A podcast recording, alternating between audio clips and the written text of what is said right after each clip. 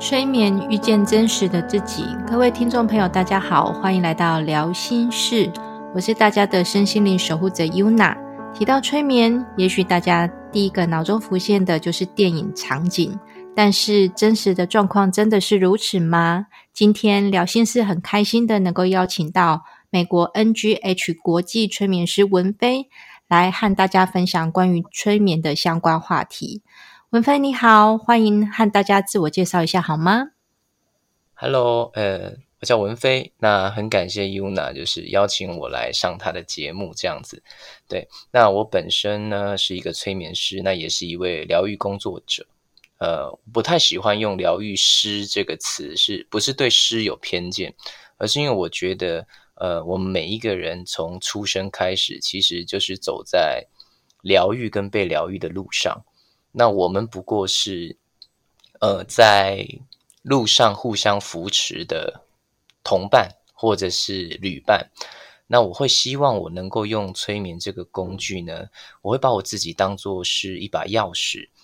利用催眠呢去带领大家去打开这个探索内在的大门。然后你们就会发现说，这个大门打开之后，里面很宽广，然后很好玩，很有趣。这个时候呢，我就会希望各位伙伴呢，你们能够呢，用自己喜欢的工具或者自己喜欢的方法去探索这个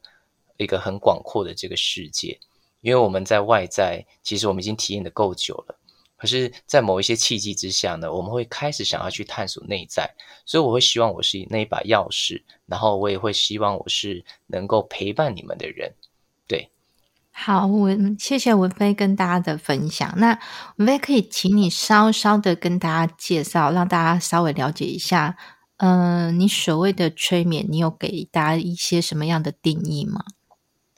？OK，催眠的话，呃，大家第一印象通常都会是以前的综艺节目嘛，对，就是舞台表演，确实是可以做到那样。但是疗愈上的催眠，其实不会没有像大家像节目上看到的那样子，它其实是很安静的。那催眠其实它很科学的，它其实就是针对我们的大脑去做一些些的暗示或者是提醒。呃，譬如说，呃，平常或者是现在，譬如说我在跟 Yuna 聊天的时候，我们会处于在一种叫做贝塔波的状态。那么，透过催眠呢，我们就会让呃个案或者是被催眠的伙伴呢，进入到一个所谓的叫做阿法波的波长。这个时候进到阿法波的波长呢，其实我们人每天都会有几个时段是进入到阿法波的波长的。譬如说，呃，早上。刚睡醒的时候，那个迷迷糊糊的那种懵懵的半睡半醒的状态，那也是阿法波的状态，或者是说，呃，平常有时候有一些人都喜欢做白日梦嘛，就是喜欢幻想，然后想到出神了，那那个也是阿法波的状态。然后还有呢，平常譬如说有一些信仰的人，他常常祷告，或者是会有冥想的习惯的。这也是进入到阿法波的状态，只是有时候冥想或祷告，它可能又会进入到更深的下一个层次，到西塔波的状态。那么催眠如果说够深入的话，也会从阿法波再进到西塔波里面。对，所以嗯，透过催眠，当我们进到阿法波的状态的时候呢，我们就可以开始去探索我们自己的潜意识。那个潜意识由我们，你可以说从。累世的记忆，当跟从出生到你现在，所有所有的一切的记忆，都在这个潜意识里面。那这个潜意识，其实我们一般人都会认为说，呃，我们现在的生活是我们自己大脑，然后我们自己去控制跟选择的，对不对？但其实呢，你会发现，我们生活有很多很多的部分，跟我们为什么会做这个选择，有很大一部分是我们的潜意识，它去影响我们去做出这样的选择的。对，所以催眠它其实就是用来去探索，或者是说让个案去熟悉在阿法波的状态的感觉。对，但有人会说，呃，催眠听看起来好像是哦，是不是会让我睡着睡觉这样子？但但它只是看起来，其实在催眠的状态底下呢，呃，个案它会呈现的是一种状态，是它的肌肉是完全的放松。可是他的注意力跟集中力呢，会是平常的六倍到八倍，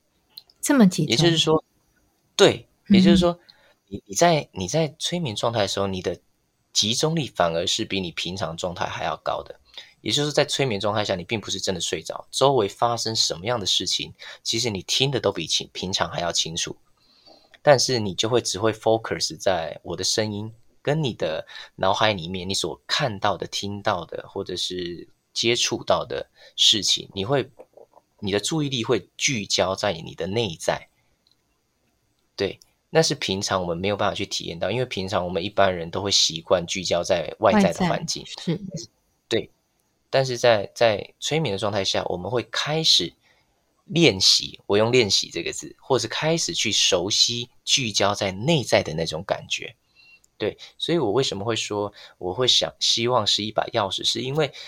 当你透过催眠的时候，你会开始去了解到，哦，原来探索内在是这样的感觉，哦，原来。我的潜意识，原来我的内在还有这么多、这么多我以前从来没有注意到的事情，然后它还影响我现在的生活。嗯，这个就是大概催眠就是这个样子。我们谢谢文飞的分享。那我这边想要再请教一下文飞啊，你在执行催眠的个案中，有没有几个你自己比较印象深刻、愿意跟大家分享的案例呢？嗯，其实印象深刻其实蛮多的，因为其实每个个案。老实说，催眠很有趣，就是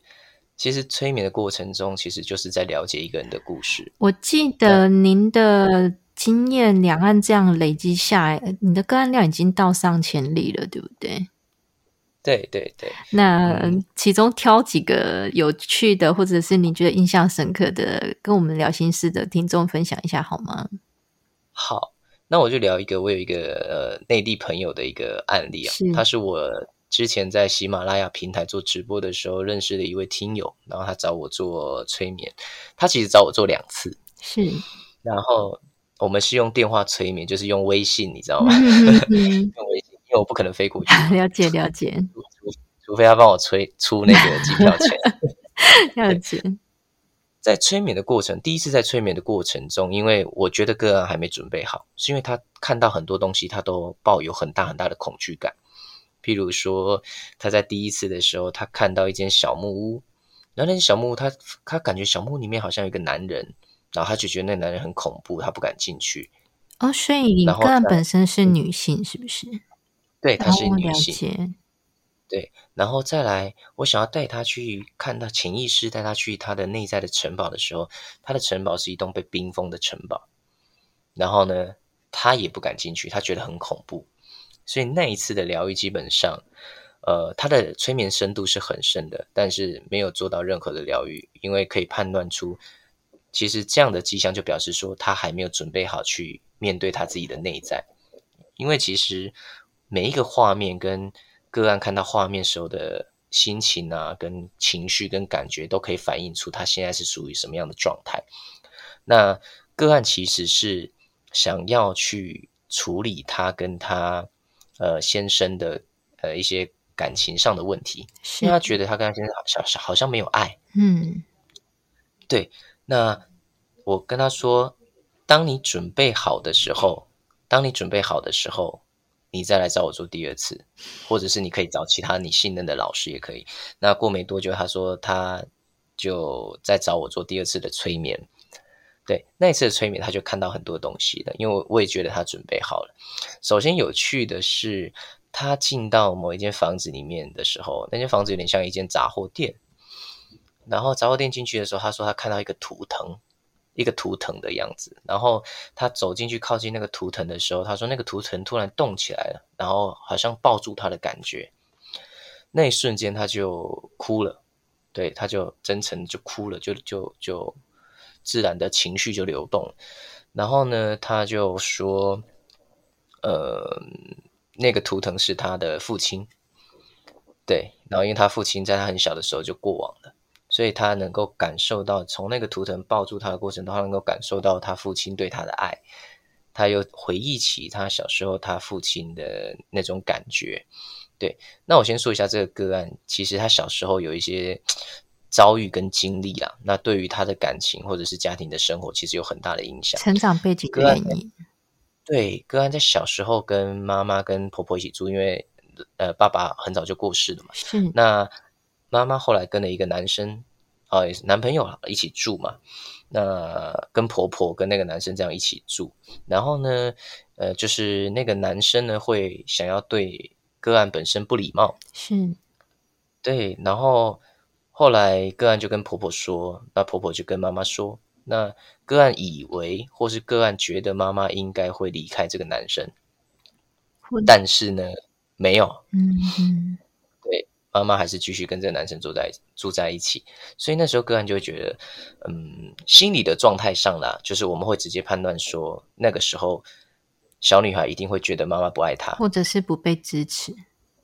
对，那就很明显的缺爱嘛。是，然后再加上说她曾经被不礼貌，所以在跟异性的关系上面也留下了一些阴影。那在后来会发现，嗯，经过后来的一些处理。到后面会发现，说到最后、最后、最后的时候，他看到了一棵树，然后那棵树忽然变成他妈妈的样子。所以在过程中，最后本来是要处理感情的问题，但是挖掘到最后会发现，说嗯，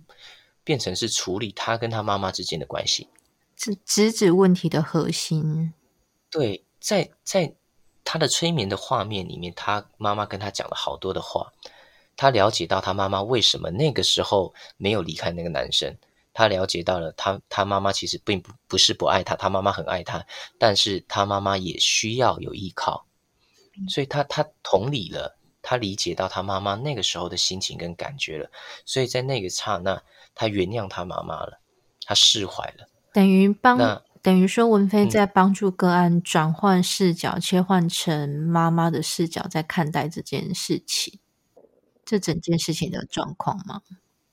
应该是说，在催眠的状况里面，其实我们说集体潜意识，所有的人的意识都是连接着的，所以应该是在那个状态下，他了解到了他跟他妈妈的对话，他妈妈跟他讲的话，等于是其实是他妈妈潜意识里面真正的心情跟感受。明白。透过这样的催眠之后，他理解到了。谢谢文飞的分享，真的是很特别的经验。那但是，呃，在这个分享的过程中，我稍微比较好奇的是，您会跟个案建议说，哦，请他准备好了，再第二次跟您约，因为第一次的探索，我们看到的冰封的状况，其实我们都明白个案还没有卸下他所谓的心房等等。那，呃，在什么状况下，个案可以自己判别，或者是你可以帮他判别，他真的可以准备好了的这件事情？其实催眠并没有什么准备好或没有准备好。那我会请对方准备好，是因为他第一次那样子的催眠状况跟情形，我是觉得他对于他自己的内在他还没有准备好。那一般人如果要开始催眠的时候，其实并不需要特别准备什么，因为其实催眠这个东西就是需要你极度的放松。然后，所以如果说你越期待想要看到什么，或者是越紧张，或者是你已经预设立场，你催眠之后会怎么样，会怎么样，怎么样的时候，这样子反而是不容易进入到催眠状况的。明白，谢谢文飞跟大家的解析。那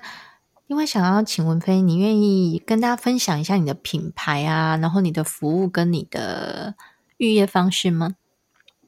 ？OK，其实我没有个人的品牌，因为我的。催眠师的名字就叫文飞，那我有我的脸书跟 IG，但是我是一个很不会做网络行销的人，所以我的脸书跟 IG 只会呃偶尔会贴一下我平常的感悟，对，因为我接触到身心灵这一块也是从呃生活中失败，然后慢慢的接触到身心灵，然后慢慢的得到转化跟提升，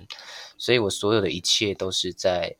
呃生活中有所感悟，然后进而慢慢的去调整自己。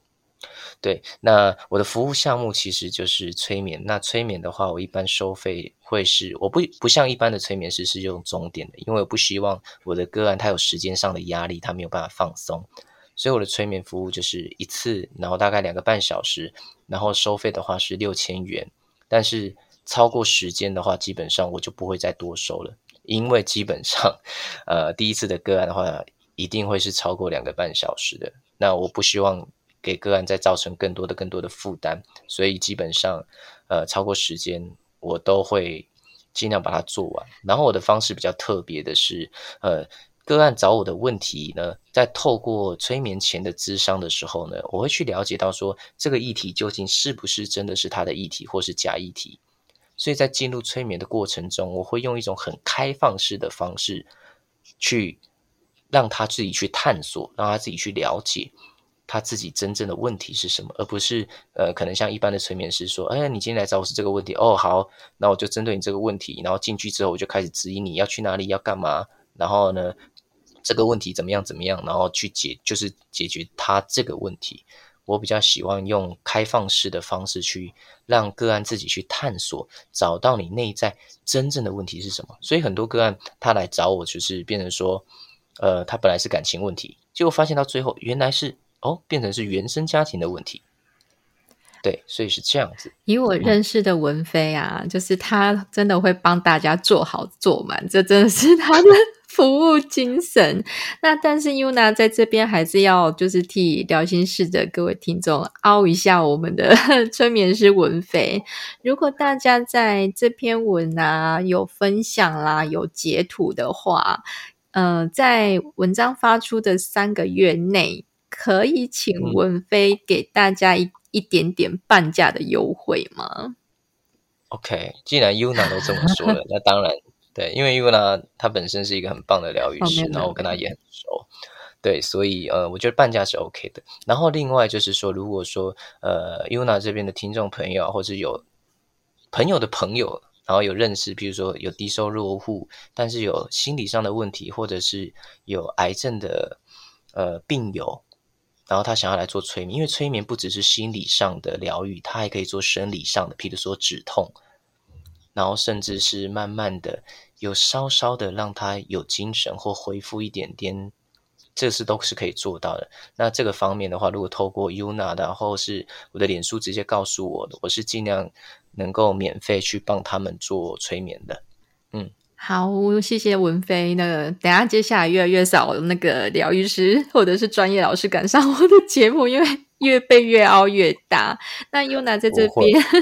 下一个结论就是，无论是有意识或者是无意识的心灵创伤，都不会因为刻意的视而不见就不复存在。唯有直观的去面对，例如利用文飞今天和大家分享的催眠方式，才能重新的拥抱完整的自己。如果大家今天对文飞谈论的话题有兴趣的话，都欢迎在聊心事下方留言，或者是我和文飞的粉丝团留言。但各位要记得，如果各位想要半价的话，请不要忘记截图，然后放在留言下方，然后分享这篇贴文。我是 UNA，我是文飞，我们下次见，拜拜。